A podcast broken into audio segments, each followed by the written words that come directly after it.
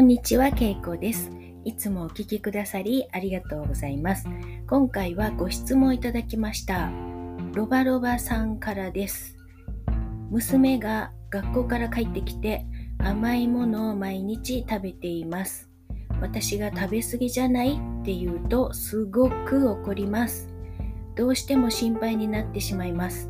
何かアドバイスをいただけると助かります。よろしくお願いします。といただきました。ありがとうございます。まず、なぜそんなに甘いものを欲しがるのかっていうと、何かコントラストがあると、その度にボルテックスは進化、拡大していきますよね。お嬢さんの中のボルテックスの波動に近づくために気持ちが楽になる代わりになるものとして甘いものを食べたくなっていると思います。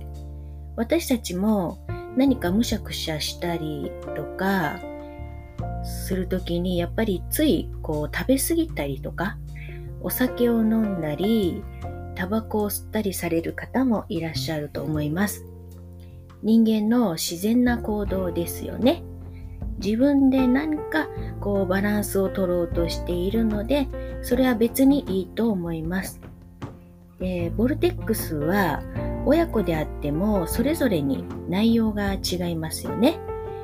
で、親であっても子供をコントロールしてはいけないし、人は無理に変えさせようとしてはいけないんですよね。自由を奪うことになるので波動も下がって結果的にお互いに不幸になります。体の細胞ってとっても賢くてお菓子からでも必要な栄養素を吸収して、そしていらないものはちゃんと外に出してくれます。ソースは体が求めるものをちゃんと分かってくれているんですよね。エブラハム曰く、ソースと調和していると何を食べても体に害にはならないそうです。逆に甘いものは体に悪いというそのネガティブな感情が細胞のスムーズな働きを邪魔してしまいます。甘いものは太るっていう一般的な概念に縛られて、それを信じているうちはどうしてもその通りになってしまいます。タバコでもお酒でも同じことですが、それを悪いものというネガティブな思考の方がそのものと比べて100倍悪いそうです。しかも人からそれはダメだよとか言われながら食べるとやはりネガティブな気分で食べることになるので細胞さんはうまく働いてくれなくなります。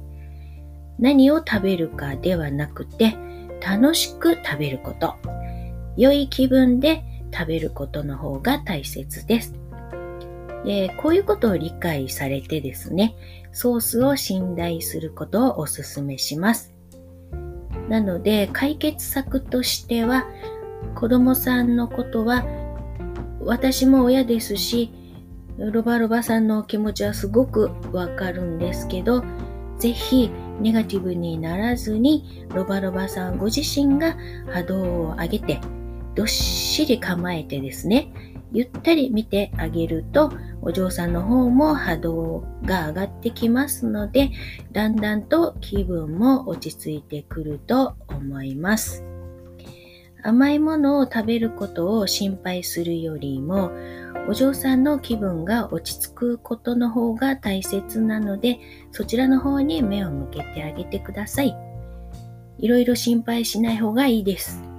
心配するとまた心配するようなことを引き寄せてしまいます。波動をお互いに下げないように気をつけてくださいね。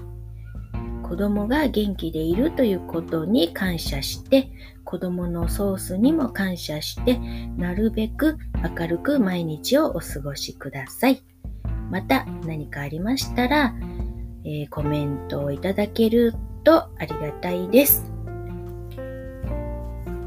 えっと、ご質問のお答えはここまでにしまして、すいません。ちょっと個人的に、あの、また新しくですね、エイブラハムの本を手に入れましたので、え、概要概要欄に後で、えー、ご紹介をしておきますけれども、それはですね、いつでも引き寄せの法則、願いを叶える365の方法っていうのがありまして、この本はエイブラハムの教えを網羅した小さな本が欲しい。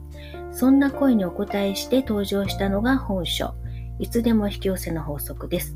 エイブラハムに関する資料の中から365のポイントを厳選。